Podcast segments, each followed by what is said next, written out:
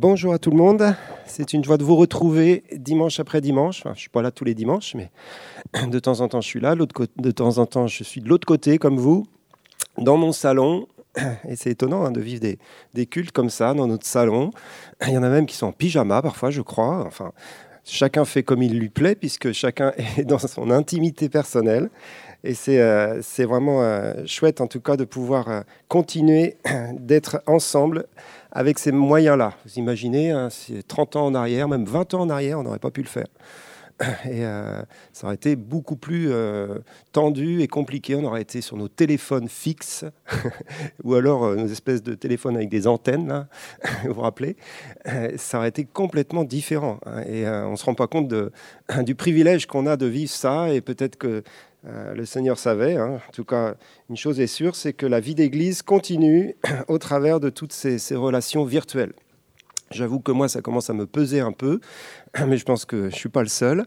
Mais ceci dit, euh, on fait ça euh, avec la grâce de Dieu et on continue de, faire des zooms, de s'appeler, d'envoyer de, plus en plus de textos ou de moins en moins, ça dépend des gens. Mais en tout cas, de communiquer comme on peut et de garder le lien parce que la vie, euh, la vie d'église, eh bien, elle ne s'arrêtera jamais.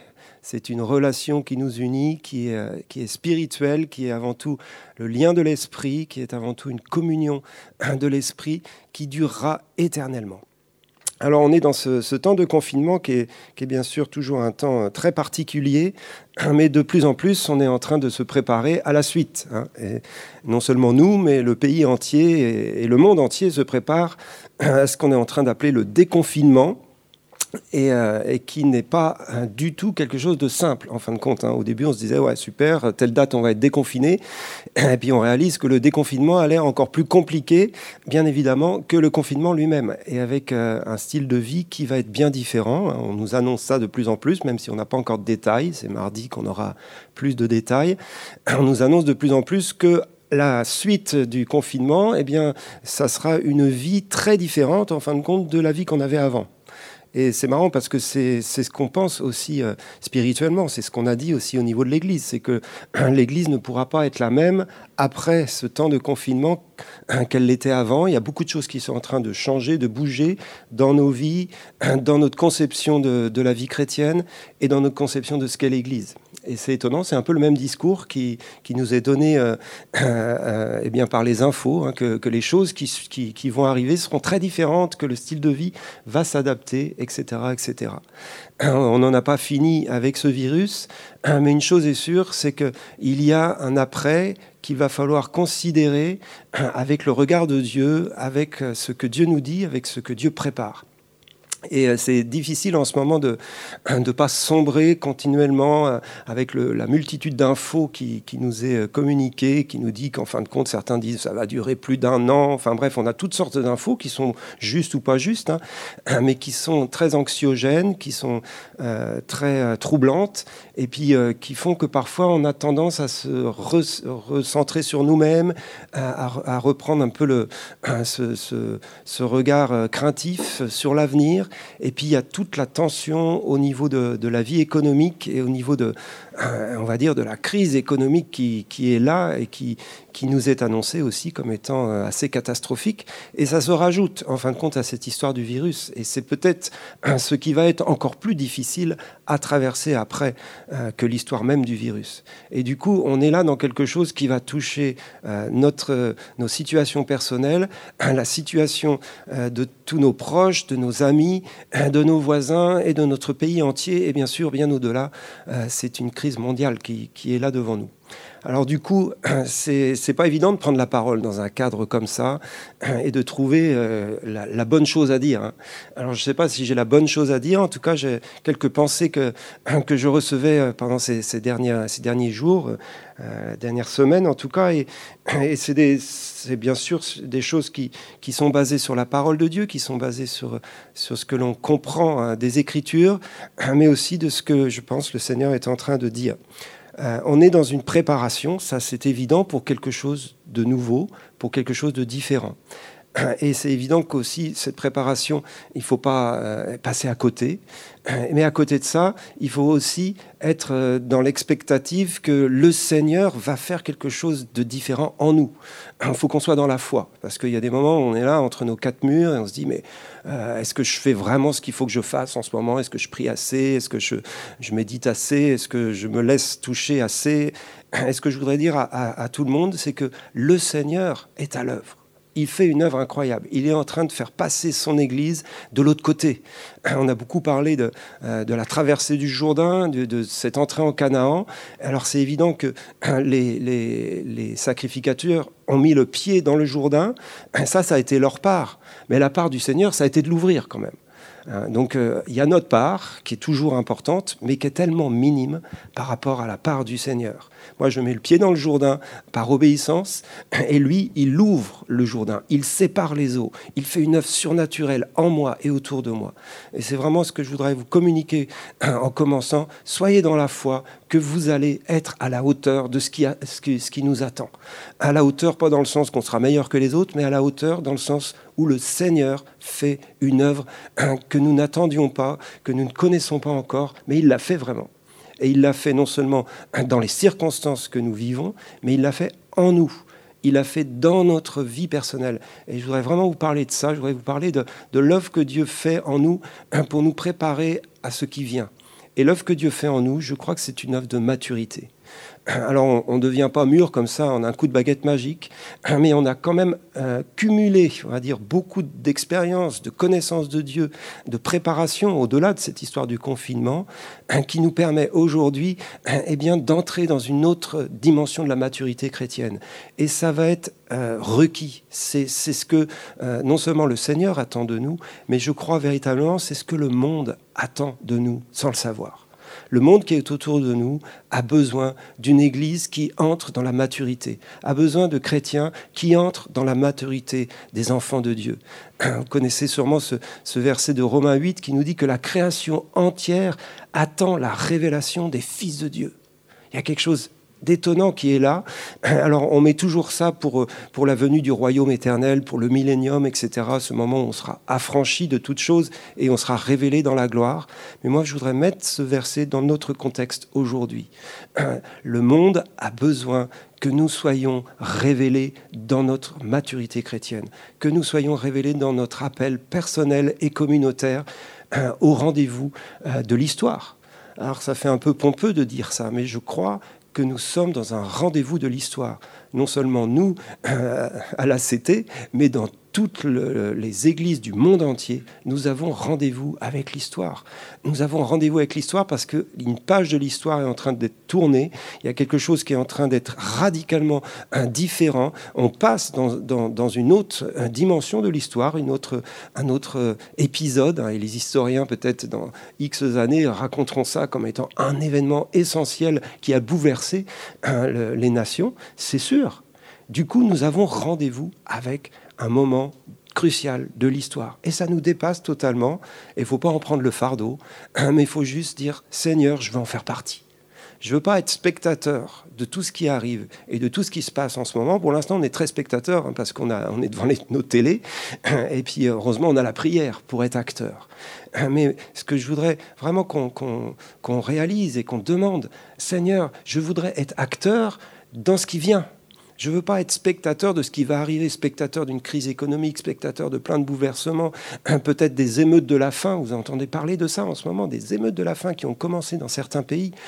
Et il y en a, j'ai même entendu quelqu'un qui disait dans le, dans le 93, le 9-3, il peut y avoir rapidement des émeutes de la faim parce qu'il y a, y a des gens qui sont en manque aujourd'hui. Donc je ne veux pas être juste spectateur de ces choses. Je veux Seigneur, être acteur avec toi dans ma dimension, dans mon petit contexte, dans ce que je suis capable de faire par ta grâce, mais être acteur. Je voudrais lire avec vous un, premier verset qui se trouve dans l'Épître aux Hébreux, au chapitre 2, versets 10 et 11.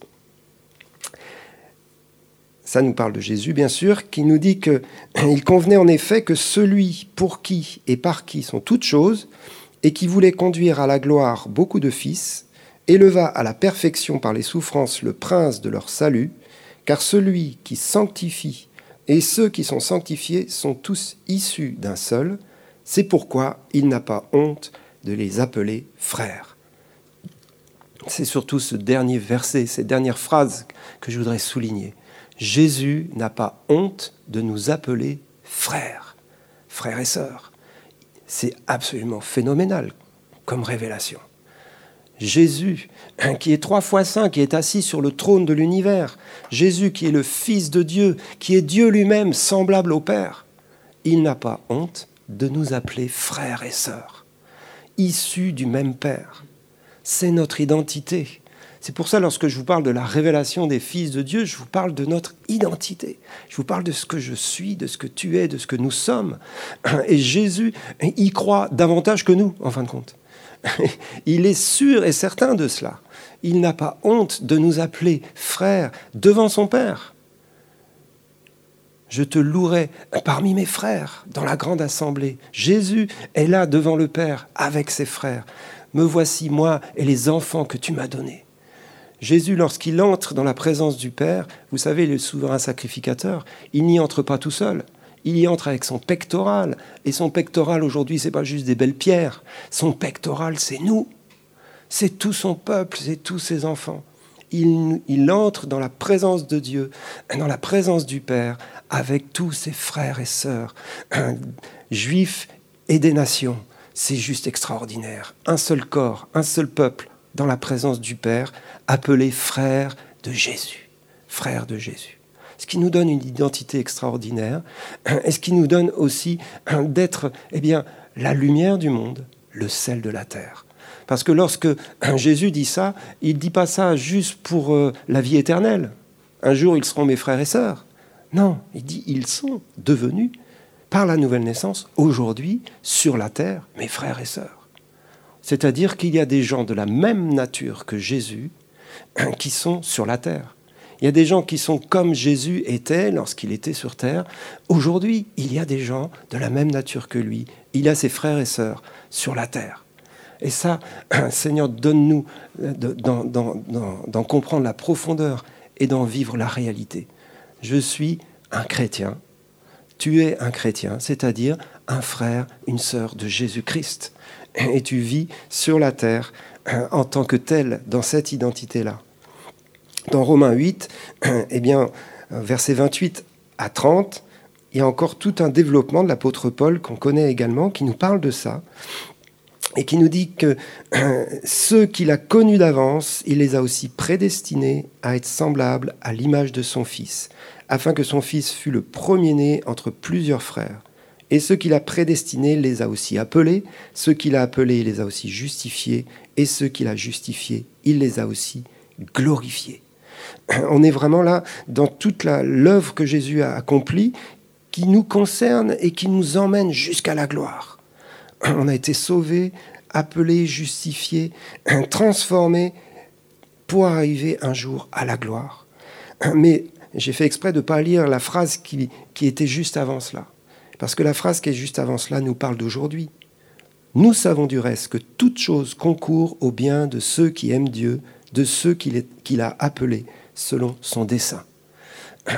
Ça veut dire que ce que nous sommes en train de vivre concourt à notre transformation, concourt à notre bien, pas dans le sens c'est super, on est béni en ce moment, non, concourt à notre transformation à l'image de Jésus pour que nous soyons aujourd'hui de plus en plus semblables à lui, donc dans la maturité chrétienne, donc un peuple qui va faire la différence, une vie qui va faire la différence, qui va briller et qui va témoigner du Seigneur par ses, paroles et également par ses actions.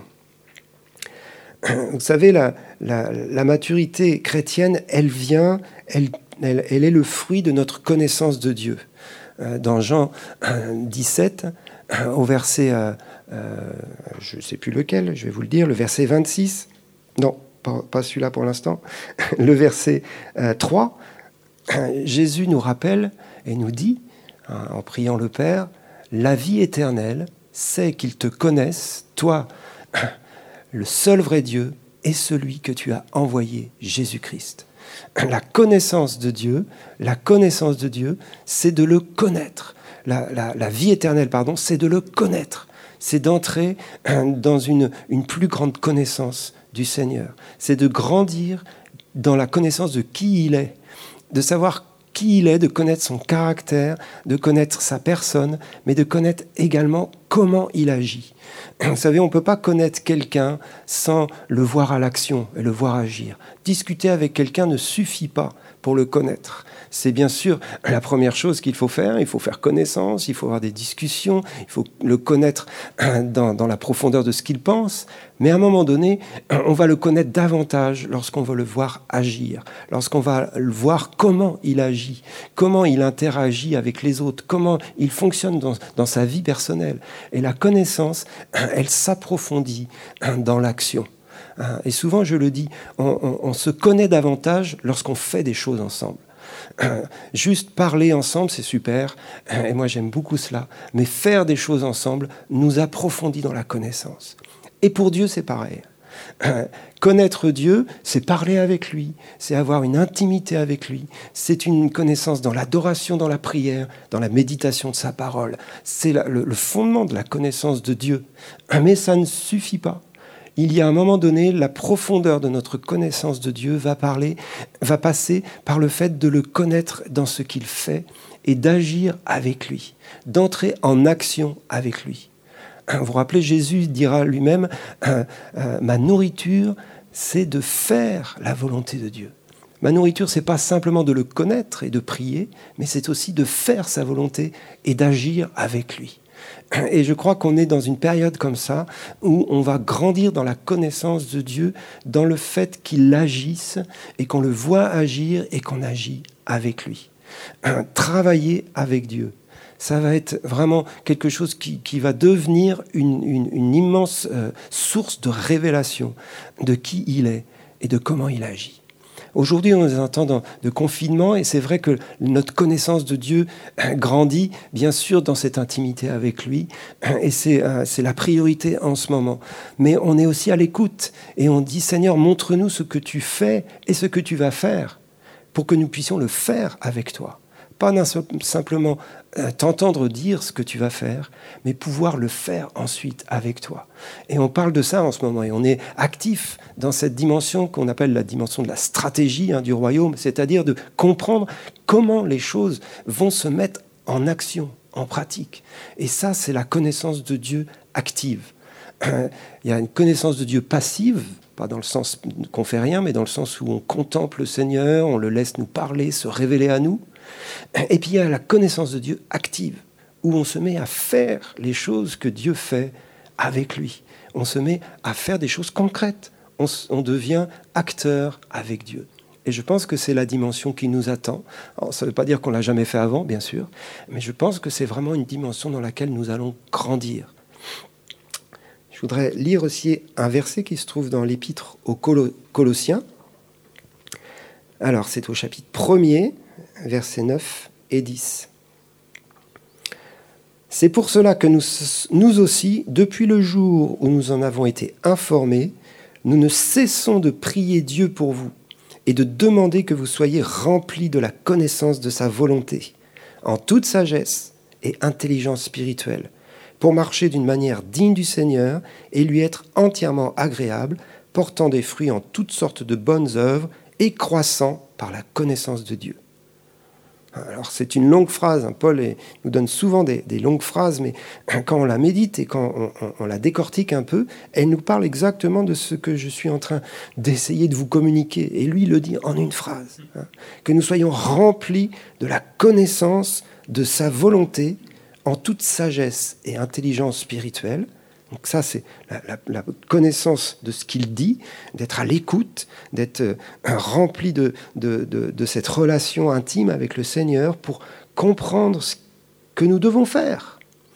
Parce qu'ensuite, la deuxième chose, c'est pour marcher d'une manière digne du Seigneur. Donc là, d'un seul coup, ça devient actif. On va marcher, ça nous parle de notre style de vie, de la manière de vivre, lui être entièrement agréable, portant des fruits en toutes sortes de bonnes œuvres D'un seul coup, la conséquence de connaître la volonté de Dieu, c'est qu'on fait plein de choses, en fin de compte. Parce que le mot œuvre, là, c'est le mot ergon. Et ergon, en grec, nous parle de travailler, d'agir, de faire des œuvres, pas simplement une œuvre sociale, ce qui est magnifique, mais tout, tout ce que l'on fait devient ergon. Et il faut qu'on le fasse pour la gloire de Dieu, qu'on le fasse avec la sagesse de Dieu, avec la connaissance de sa volonté, avec la connaissance de la stratégie de Dieu, des choses qu'il est en train de communiquer. Et on va faire ces choses-là, on va entrer dans ces œuvres-là, certaines qui existent déjà, que l'on va continuer, d'autres qui seront peut-être vraiment nouvelles, parce que adaptées au, au temps qui viennent, adaptées aux circonstances qui viennent, mais ça sera des choses à faire avec lui, à faire avec lui. Vous vous rappelez, Jésus a dit, mon, mon Père agit euh, et moi aussi j'agis. Je ne fais les choses que je vois faire mon Père. Donc il, est vraiment à l'œuvre, il regarde le Père, mais le Père n'est pas juste assis sur son trône, le Père est à l'œuvre, hein, c'est assez étonnant. Euh, dans le ciel, il se passe aussi des choses, et Jésus voit le Père à l'œuvre, il agit, du coup, il agit avec lui sur la terre. Et puis Jésus rajoute, parce que le Père aime le Fils et lui montre tout ce qu'il fait. C'est juste magnifique. C'est-à-dire que le Père, il, a plein de projets et il va les révéler à son Fils parce qu'il aime son Fils. Il veut que son Fils eh bien, s'éclate avec lui dans ses projets. Il veut que son Fils soit complètement collaborateur avec lui dans ses projets. C'est une relation d'amour qui, l'amène à agir euh, euh, avec son fils. Hein, c'est comme un, père qui, formerait son, fils à, apprendre son métier. Hein. On n'a plus trop ça aujourd'hui, mais vous savez que pendant des siècles et des siècles, la plupart des gens, le métier qu'ils apprenaient, c'était le métier de leur père. Et, l'apprentissage, c'est ça, hein, même si c'est pas ton père, quand tu es en apprentissage, tu es avec ton, maître, celui qui t'apprend les choses. Eh bien, c'est exactement la relation que le père avait avec Jésus maître et apprenti, ou père et fils. Eh bien, c'est cette relation-là, ce type de relation dans laquelle il nous amène dans les temps qui viennent. Père et fils, euh, à l'action, à l'œuvre, ensemble, le fils apprenant du Père, bien sûr. Alors, nous sommes maintenant dans cette position d'être ceux qui apprenons, apprentis avec Dieu, pour faire les œuvres de Dieu. Et du coup, le, verset finit portant des fruits en toutes sortes de bonnes œuvres et croissant par la connaissance de Dieu. Hein? Du coup, il y a une maturité qui vient, une croissance spirituelle qui vient hein, par la connaissance de Dieu, connaissance de sa volonté, mais connaissance de comment Dieu agit, la manière dont il fait les choses. Vous savez que Dieu est intéressé non seulement par ce que l'on fait, mais par la manière dont on fait les choses. Et il est intéressé non seulement par nos projets, par les stratégies que l'on a, mais par la manière dont on va entrer en action dans ces choses-là. Parce que lui, il fait les choses de manière différente que le monde. Et c'est là où toute la, la, la, révélation a besoin de nous être communiquée par le Père. Parce qu'il y a plein de choses qui se font dans ce monde qui sont très bien, qui sont des choses vraiment euh, positives. Il y, a, il y, a, plein d'initiatives et il y en aura de plus en plus euh, dans tous les domaines, soit des domaines sociaux, des domaines économiques, des domaines euh, de, vivre ensemble. Il y a, plein de, choses qui existent déjà et d'autres qui sont en, en train d'être montrées et d'être expérimentées. Et, et le monde prolifère eh bien, l'Église aussi doit participer à toutes ces choses, mais avec la manière dont Dieu agit. La manière dont Dieu agit, c'est avec son Fils, avec le, caractère et la personne de Jésus. Dieu agit sur la terre au travers de Jésus. Mais Jésus n'est plus là. Dieu agit sur la terre au travers du corps de Jésus. Et ça, ça nous concerne un peu. Dieu agit sur la terre au travers de Jésus, corps de Christ, au travers des fils et des filles du royaume. Dieu agit sur la terre au travers de toi, de moi et de nous ensemble. Et c'est ce qui fait la force de l'Église, c'est la communauté des croyants, c'est l'unité que nous avons, un même corps, un même esprit, dans une même volonté, dans un même désir, être à l'œuvre avec le Père, dans une, même euh, passion, être passionné pour les œuvres du royaume. Je lis des versets cette semaine, même si je ne l'ai pas là. Il se trouve dans Tite que Jésus se fait un, peuple qui lui appartienne, purifié par lui et zélé pour les œuvres bonnes. Un peuple qui est passionné, qui est, qui est à fond pour faire des choses ensemble. Et c'est cela, moi, qui m'enthousiasme et qui, qui fait que je, suis un peu dans, dans, les starting blocks là, sur mon canapé tous les jours. C'est qu'à un moment donné, on va sortir pour être à fond, ensemble, dans les choses que Dieu a préparées, dans les œuvres que Dieu a préparées, dans les projets du royaume, hein, dans une église différente, dans des conceptions révolutionnaires ou pas, mais des choses qui vont être hein, nouvelles parce qu'on va les vivre hein, dans une dimension de maturité que nous n'avions pas auparavant. Et je prie vraiment que nous entrions pleinement dans ces choses. Ces choses nous sont révélées un peu à peu, et, bien sûr on est loin d'avoir toute la compréhension et de toute la science.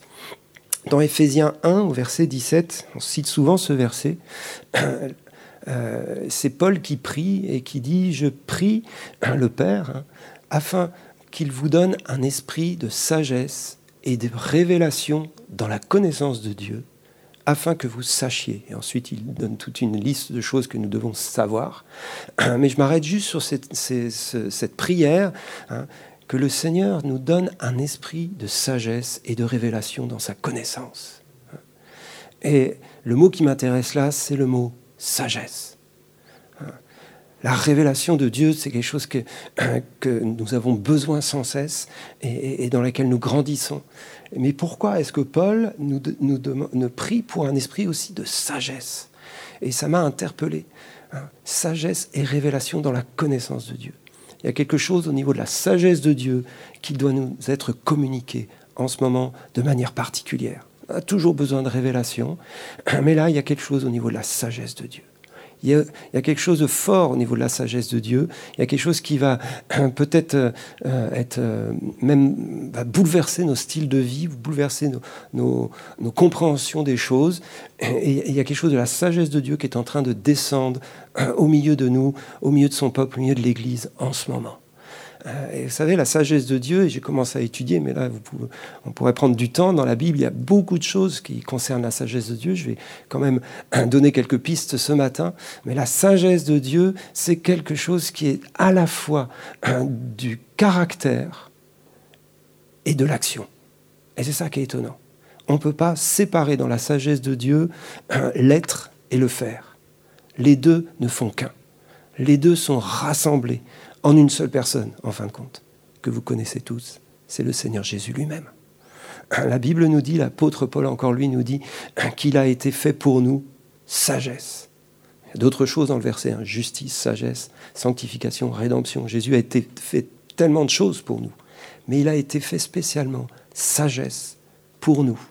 Il est la sagesse de Dieu révélée pour nous et pour le monde. Il est la sagesse de Dieu. Et c'est quelque chose d'extraordinaire, la sagesse de Dieu révélée en Jésus-Christ. Et euh, dans 1 Corinthiens 1, hein, c'est là que se trouve ce verset, c'est au verset 30, mais le verset 25 est, vraiment euh, bouleversant concernant la sagesse de Dieu. Ce verset 25, 1 Corinthiens 1, 25, nous dit, La folie de Dieu est plus sage que les hommes, et la faiblesse de Dieu est plus forte que les hommes. Waouh et tout le texte parle de la sagesse. Il est trop long pour qu'on le lise. La sagesse révélée à la croix. Mais dans ce petit verset-là, il dit deux choses, mais qui, nous décoiffent, comme j'ai l'habitude de le dire. Mais en ce moment, on a les cheveux un peu plus longs, donc ça les décoiffe encore plus. Il nous dit quelque chose d'extraordinaire, qui n'est pas du tout dans notre pensée naturelle humaine. Hein. Il nous dit, il nous parle de la folie de Dieu, et il la compare à la sagesse des hommes. Et il nous parle de la faiblesse de Dieu, et il la compare à la force des hommes. Donc quand on cherche la sagesse, il faut chercher la folie. Quand on cherche la force, il faut chercher la faiblesse. Excusez-moi, mais ça nous chamboule un peu le truc là.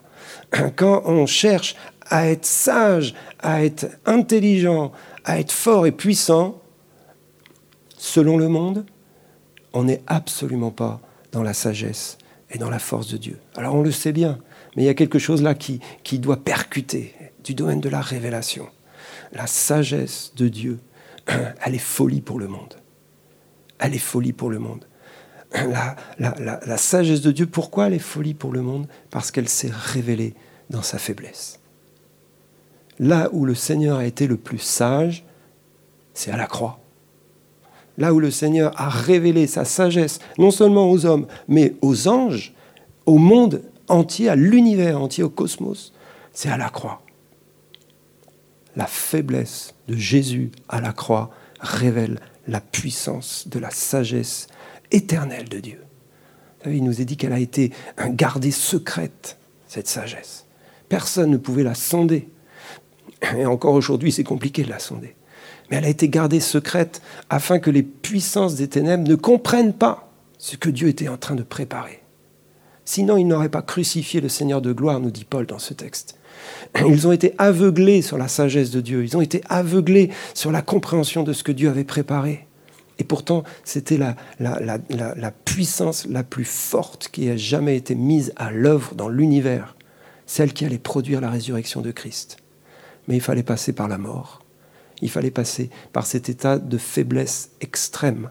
Le Dieu créateur de l'univers se retrouve euh, en culotte, excusez-moi l'expression, dépouillé de tout, dans la souffrance et la faiblesse la plus extrême, rejeté, humilié.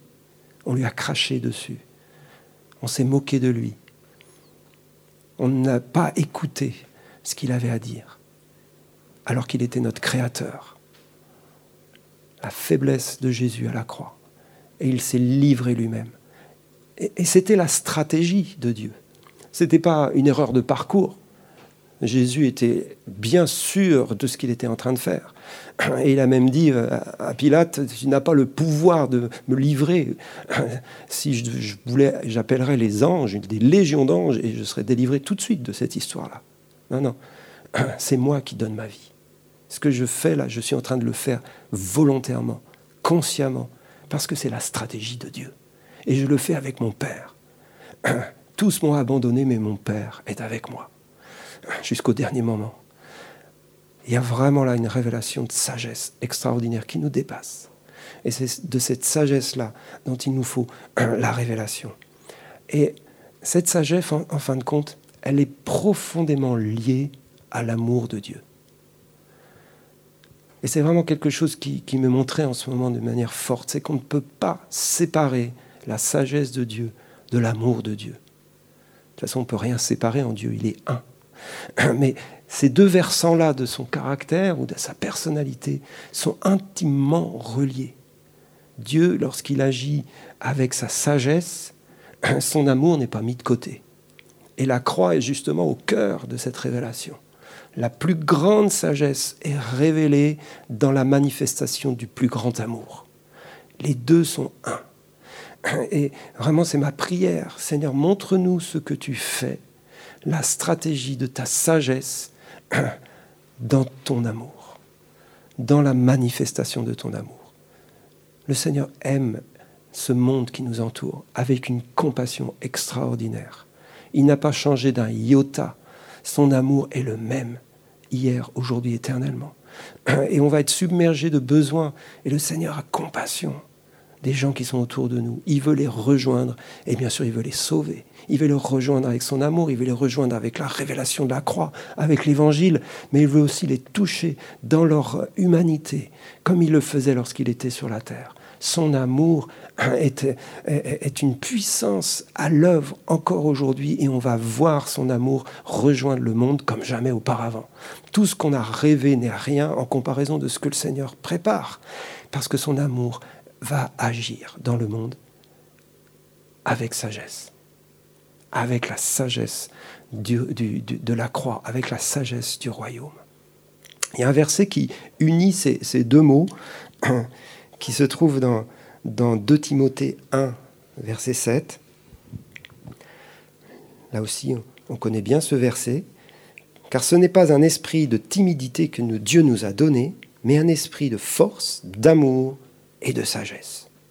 Hein? Et on a les deux mots là qui sont réunis dans cette phrase. L'esprit que nous avons reçu, alors rajoute le mot force, est un esprit de force, d'amour et de sagesse. Et c'est vraiment la, la, plénitude du Saint-Esprit qui nous équipe de ces trois choses-là. La force, on va en avoir besoin. Ce sera un autre sujet, mais je vous assure qu'on va en avoir besoin. Je fais juste une petite parenthèse. La joie du Seigneur sera notre force. Moi, je ne vois pas un déconfinement dans la tristesse, les amis. Il va falloir qu'on célèbre, qu'on danse encore plus qu'avant. Et celui qui est assis sur le canapé vous parle.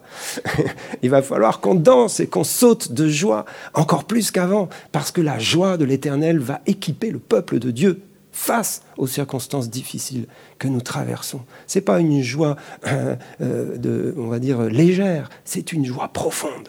C'est la joie qui découle de la mort et de la résurrection de Christ. C'est la joie qui va équiper nos vies. C'est un autre sujet, c'est un autre message. Ce sera peut-être le prochain. Mais l'esprit que Dieu nous a donné est un esprit de force, d'amour et de sagesse. L'amour et la sagesse, dans le même esprit. Révélation de comment Dieu veut agir dans ces temps, de comment Dieu veut agir dans ces temps qui, viennent. Il veut agir avec folie. Non, avec sagesse. Non, avec folie. Avec folie. Vous vous rappelez hein, la, la, prise de Jéricho quand même? Je ne sais pas si c'est de la sagesse, ça. En tout cas, aux yeux des hommes, c'en était véritablement pas. Ils ont fait sept fois le tour euh, des murailles en louant le Seigneur et en criant pendant sept jours. Et le septième jour, ils ont fait sept fois le tour.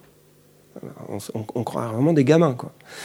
Et pourtant, ils étaient en train d'agir avec sagesse. Dans la sagesse révélée de Dieu, ils faisaient ce que le chef de l'armée de l'Éternel avait dit à Josué. Ils n'étaient pas en train de faire n'importe quoi. Ils étaient en train de faire la stratégie de Dieu. Folie pour les hommes, et, révélation de la puissance de Dieu pour le monde. Les murailles se sont écroulées et le peuple a pu conquérir la ville. Alors bien sûr, c'est une histoire incroyable, c'est une histoire qui nous dépasse et on va pas se mettre à la mettre en pratique. Pourquoi pas? Mais vous pouvez aller tourner place du Capitole en criant quatre fois, il va pas s'écrouler. Mais les stratégies qui nous sont révélées en ce moment sont du domaine de la sagesse de Dieu alors qu'elles peuvent paraître folles. Nous n'ayons pas peur hein, des choses différentes, nouvelles, et, peut-être, euh, on va dire, euh, insignifiantes aux yeux des hommes, dans la compréhension de ce qui se prépare et de ce que nous allons faire. Parce que nous allons faire des choses hein, selon la sagesse de Dieu qui vont renverser des forteresses et qui vont bouleverser hein, le monde autour de nous. À notre petite mesure, bien sûr, mais quand même. C'est essentiel de le comprendre et d'être dans la foi que Dieu va nous utiliser. Il y a la dimension d'un cœur d'enfant. Je parlais de maturité tout à l'heure, et pourtant, il faut garder ce cœur d'enfant, parce que c'est ce qui nous permet d'être dans la foi, de croire des choses simples, euh, petites à nos propres yeux, qui vont pas nous glorifier, nous mettre en avant. C'est fini, hein, les, gens qui se mettent en avant, c'est fini ce temps-là. Ah, le Seigneur met son peuple sur le devant de la scène. John Winber, à l'époque, pour ceux qui l'ont connu, avait parlé d'une génération sans visage. Hein, on y revient, hein, surtout avec les masques en plus. Une génération sans visage. Pas besoin de grands noms, de grands ministères, de, grands, la gloire des hommes, c'est fini. Non, c'est la sagesse de Dieu qui se révèle par les petits. Et dans le texte d'un Corinthien, Paul dit hein, ce ne sont pas les sages de ce monde, les intelligents et les puissants que Dieu a choisis. Ce sont des gens faibles, des gens qui sont simples, des gens qui n'ont pas toutes les compétences, et loin de là, dans lesquels Dieu révèle sa sagesse et son amour. Et j'ai un verset à vous lire concernant l'amour de Dieu qui se trouve dans Jean 17, 26. Ce verset m'a percuté pendant, ça fait quelques semaines déjà, mais il me suit pendant tous ces temps de confinement. Jean 17, 26, c'est dans la prière sacerdotale, c'est le dernier verset. Je leur ai fait connaître ton nom, c'est Jésus qui parle, et je le leur ferai connaître, afin que l'amour dont tu m'as aimé soit en eux, et que je sois en eux. C'est un verset à nouveau qui parle de l'amour, mais méditons-le quelques instants. Jésus veut révéler le Père, je leur ferai connaître ton nom. Donc il parle de la révélation du Père, et il parle à ses disciples. Je leur ai fait connaître, donc là, il est à la fin de sa vie. Donc pendant trois ans et demi de marche avec ses disciples, il leur a fait connaître le nom du Père. Il leur a révélé qui était le Père. Il leur a montré plein de choses. Il leur a enseigné plein de choses. Et puis ensuite, il dit, mais je vais continuer de le faire et je le leur ferai connaître. Alors ça peut faire référence aux 40 jours dans lesquels nous sommes d'ailleurs, entre euh, Pâques et Pentecôte. Vous vous rappelez, les 40 jours entre Pâques et Pentecôte, en tout cas entre la résurrection de Jésus et la venue du Saint-Esprit, Jésus est resté avec ses disciples, en tout cas il leur apparaissait régulièrement, pour leur enseigner, leur enseigner tout ce qui concerne le royaume de Dieu. Et à chaque fois, on rigole avec ça en disant Mais Seigneur, pourquoi il n'y a pas une épître qui a été écrite sur les 40 jours d'enseignement de Jésus ressuscité avec ses disciples Excusez-moi, mais euh, on a juste les disciples d'Emmaüs qui ont eu euh, deux, trois trucs, et le reste, on l'a pas. Hein. Mais là, il était encore une fois, je crois, encore plus en train de leur dire des choses sur la stratégie à mettre en action euh, dans les temps qui allaient être les temps de la première Église. J'imagine qu'il a dit plein de choses essentielles qui ne contredisaient absolument pas ce qu'il avait dit avant, mais qui complétaient, qui enrichissaient, qui donnaient certainement plus de stratégie. Et, en tout cas, il leur a parlé du royaume, du règne qui s'incarne dans la vie des hommes et de toutes ces choses qui sont très concrètes aussi sur ce que le Seigneur euh, voulait faire et allait faire. Mais je crois que cette dimension-là est valable aussi pour nous aujourd'hui. Le Seigneur nous a fait connaître le Père. Il nous a fait connaître Dieu depuis des années, et chacun dans notre vie personnelle, avec nos expériences et notre connaissance personnelle, mais aussi en tant qu'Église. Nous avons une connaissance communautaire. Nous l'avons vécu pendant ces dernières années, et nous avons grandi dans la connaissance de Dieu.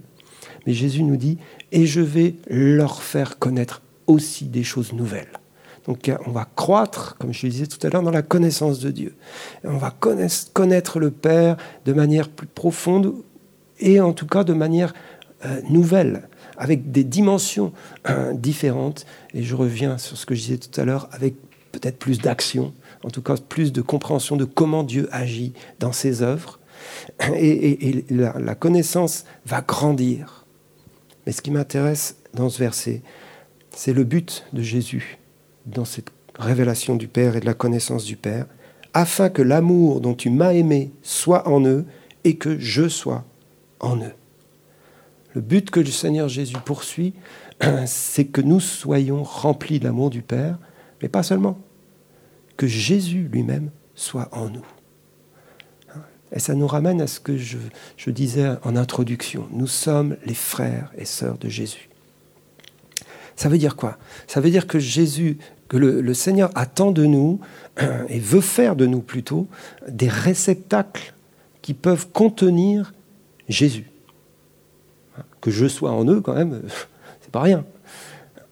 Et on n'est plus là dans le, déversement de l'amour du Père euh, qu'on trouve dans Romains 5.5, hein, que l'amour du Père soit en vous par le Saint-Esprit, que vous soyez euh, remplis de cet amour. Ça, c'est le, fondement de notre relation avec le Père.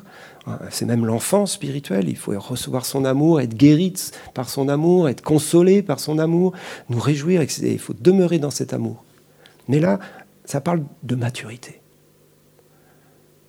Je veux que l'amour dont tu m'as aimé, dit Jésus, soit en eux, afin que je sois en eux, afin que je sois formé en eux. Hein. C'est l'expression que Paul utilise dans l'Épître aux Galates, que Christ soit formé en vous. Donc ça parle de la maturité du chrétien. La maturité du chrétien est liée également à l'amour, mais avec la sagesse. L'enfance, pas beaucoup de sagesse en général. Hein. On a besoin de beaucoup d'amour. La sagesse, après, euh, il va falloir l'acquérir. La maturité, il y a toujours besoin autant d'amour. Mais c'est la sagesse qui vient donner corps à cet amour. En, donner, en façonner un peu les contours, l'expression, l'action. La foi est agissante par l'amour. Il y a une action de l'amour qui doit être faite avec sagesse. Et c'est cela dont il est question là. La maturité, c'est l'amour avec sagesse. Il y a une grande différence entre recevoir et donner. Recevoir l'amour du Père, c'est l'enfance spirituelle. Redistribuer cet amour, c'est la maturité. C'est toujours l'amour. Et on est toujours aimé de la même manière. Mais on n'a plus le même rôle. On n'est pas juste des réceptacles qui reçoivent, nous sommes des réceptacles qui ont reçu pour donner. On n'est pas simplement sous la douche de l'amour, mais on est des robinets d'amour. On est des sources d'eau vive. Vous vous rappelez, Jésus a pris cette image. l'esprit qu'on recevrait serait une source qui jaillira de notre sein, qui jaillira vers les autres et vers ce monde. Donc l'amour reçu doit produire maintenant l'amour donné, avec ce cadre de sagesse ou cette dynamique active de la sagesse de Dieu. Euh, quand on parle de la sagesse de Dieu, on parle forcément de l'amour, hein, parce que la croix est au cœur de cette sagesse. Mais c'est un amour qui euh, comprend qu'on ne peut pas faire tout et n'importe quoi. Mais il faut faire ce que le Père nous a montré. Il faut le faire avec ce cœur qui aime. Vous savez, euh, on peut recevoir beaucoup de choses en ce moment. Mais quand on sort du déconfinement, il va falloir donner beaucoup. D'ailleurs, les finances, vous remarqué, il y a un truc extraordinaire en ce moment, c'est que la crise économique se prépare, mais nos comptes en banque se remplissent. C'est juste étonnant, hein, pour ceux qui ont en tout cas un peu plus d'argent que le nécessaire pour vivre. Mais beaucoup d'entre nous et beaucoup de monde dans ce pays ont des comptes en banque. Je crois qu'on est à 55 milliards de prévisions d'économie sur les livrets. Quoi. Hello, comme diraient les Américains. Qu'est-ce qu'on va faire des 55 milliards? Alors bien sûr, dire Oh, c'est la crise qui arrive, il faut tout garder. Est-ce que c'est la pensée du royaume ou la pensée du monde? Chacun juger. Qu'est-ce qu'on va faire avec notre argent? Mais nous avons reçu. Nous avons reçu l'amour, nous avons reçu de l'argent, nous avons reçu des dons, nous avons reçu des compétences. Ce n'est pas pour nous il y a une croix là, qui est la sagesse de Dieu. Bien sûr, il y a toujours une provision pour nous dans ce que Dieu donne. Mais vous comprenez ce que je veux dire. La maturité, c'est viser les autres. La maturité, c'est regarder autour de nous avec le cœur de Jésus, avec la compassion du Seigneur, avec la, la, compréhension que la sagesse de Dieu a été révélée pour donner et toucher le monde avec l'amour du Seigneur. Hein, et du coup, bah, on a peut-être plus d'argent qu'avant, mais il va falloir le gérer avec la sagesse de Dieu. Etc, etc. On pourrait prendre cet exemple pour beaucoup de domaines de nos vies. Et je crois que les œuvres qui sont devant nous sont des œuvres qui vont révéler à la fois l'amour et la sagesse. À la fois la, la, grâce de Dieu, la, dimension de son amour, et à la fois la folie de Dieu. Hein. La sagesse n'est pas celle du monde. Et c'est Jacques qui en parle le mieux. Et je vais lire ce dernier texte qui se trouve dans l'épître de Jacques. Lequel d'entre vous est sage et intelligent? Qu'il montre ses œuvres par une bonne conduite avec la douceur de la sagesse. Je m'arrête juste là. Qu'il montre ses œuvres. La question c'est qui est sage? Eh ben, Qu'il montre ses, œuvres. Ta sagesse va être révélée par ce que tu fais non pas euh, par euh, un truc euh, complètement désincarné, mais c'est dans tes œuvres qu'elle est révélée. Mais si vous avez dans votre cœur un zèle amer, un esprit de dispute, ne vous glorifiez pas, ne mentez pas contre la vérité. Cette sagesse n'est point celle qui vient d'en haut, mais elle est terrestre, charnelle, diabolique. Celle-là, on la met de côté, c'est clair. Car là où il y a un zèle amer, un esprit de dispute, il y a du désordre, toutes sortes de mauvaises actions. Mais la sagesse d'en haut, elle est premièrement pure, ensuite pacifique, modérée, conciliante, pleine de miséricorde et de bons fruits, exempte de duplicité, d'hypocrisie. Le fruit de la justice est semé dans la paix par les artisans de paix. La sagesse est révélée par un caractère, une personne qui est transformée à l'image de Christ, qui est plein de, conciliation, et ça nous parle de, la réconciliation, ça nous parle de la douceur, de l'amour, ça nous parle de la miséricorde. Hein. Elle est pleine de bons fruits, de miséricorde, elle est pleine de, modération dans, la vie relationnelle. Hein. Là, il est vraiment dans le relationnel et dans le caractère. Et ensuite, elle est manifestée par ces artisans de paix qui portent le fruit pour la justice soyons des artisans de paix, des bâtisseurs, bâtisseurs de paix et du royaume avec la sagesse de Dieu dans les jours et dans les temps qui viennent. Laissons cette sagesse façonner nos vies, la maturité de Christ. Laissons notre caractère encore être transformé. Laissons Dieu venir nous laisser, nous, transformer pour que nous soyons image de Jésus, avec cette sagesse, avec ce caractère prouvé, manifesté dans nos actes, dans nos œuvres, dans nos projets, dans la stratégie qui est devant nous. Et on va voir de belles choses.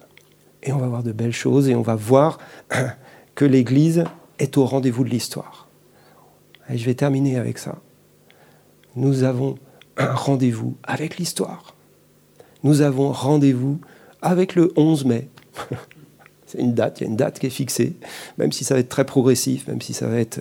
On n'aura pas le culte, bien sûr, euh, directement euh, au mois de mai. Il y a plein d'inconnus, mais il y a une date qui est là. Et il y a un rendez-vous de Dieu sur le 11 mai. Je ne sais pas à quoi ça correspond au niveau du calendrier, mais il y a un rendez-vous de Dieu pour le pays de France. Et il y a un rendez-vous avec l'histoire pour cette période qui vient, qui est une période que je voudrais euh, euh, qualifier d'enthousiasmante et non pas de, flippante. C'est quelque chose d'enthousiasmant qui se prépare. Et il faut qu'on regarde ces choses avec vraiment un, regard de foi, un regard euh, motivé par l'amour, avec la sagesse de Dieu. Et qu'on regarde qu'est-ce que le Père a préparé. Et qu'on court cette course avec lui en faisant ce qu'il fait, en le faisant ensemble, avec amour, avec sagesse, pour un monde euh, qui a perdu tous ses repères. On va prier tous ensemble et on va terminer comme ça. Merci Seigneur, parce que tu ne fais pas les choses à moitié et tu, tu fais une œuvre de transformation dans chacune de nos vies. Euh, et comme on l'a dit tout à l'heure, nous voulons juste mettre le pied dans le Jourdain, comme on le fait depuis plusieurs mois maintenant mais on veut te regarder et s'attendre à toi. C'est toi qui vas faire le miracle, ouvrir le Jourdain.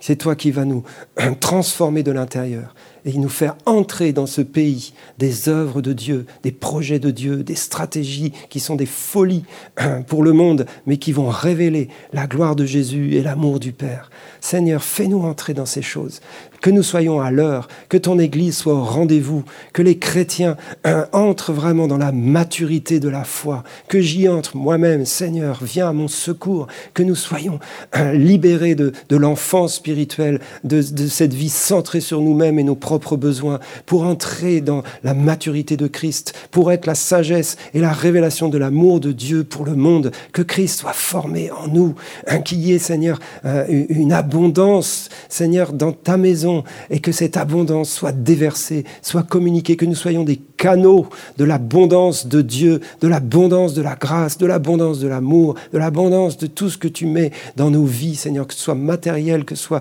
spirituel, que ce soit relationnel, tout ce qui est abondant, Seigneur, que nous puissions le déverser autour de nous, que nous soyons des canaux de ta vie, de ton amour. Seigneur, si nous gardons notre vie, nous savons que nous allons la perdre, mais si nous la perdons, alors nous la retrouverons pour l'éternité. Fais-nous entrer, Seigneur, dans cette sagesse de Christ. Fais-nous entrer dans la révélation de la croix qui fait agir la mort en nous pour que la vie passe au travers de nous. Seigneur, qui sommes-nous pour ces choses? Qui est suffisant pour ces choses? Nous sommes rien, nous sommes si faibles, mais tu es fort en nous. Tu es puissant, tu es glorieux, tu es ressuscité. Que l'esprit de la résurrection de Christ nous fasse sortir de notre confinement, nous fasse sortir de notre mentalité étroite, de nos restrictions intérieures, de notre égoïsme, que cette mentalité explose pour laisser place à la vie de Christ, à l'amour du Père, à la sagesse d'en haut, à la puissance de la résurrection de Christ. Amen.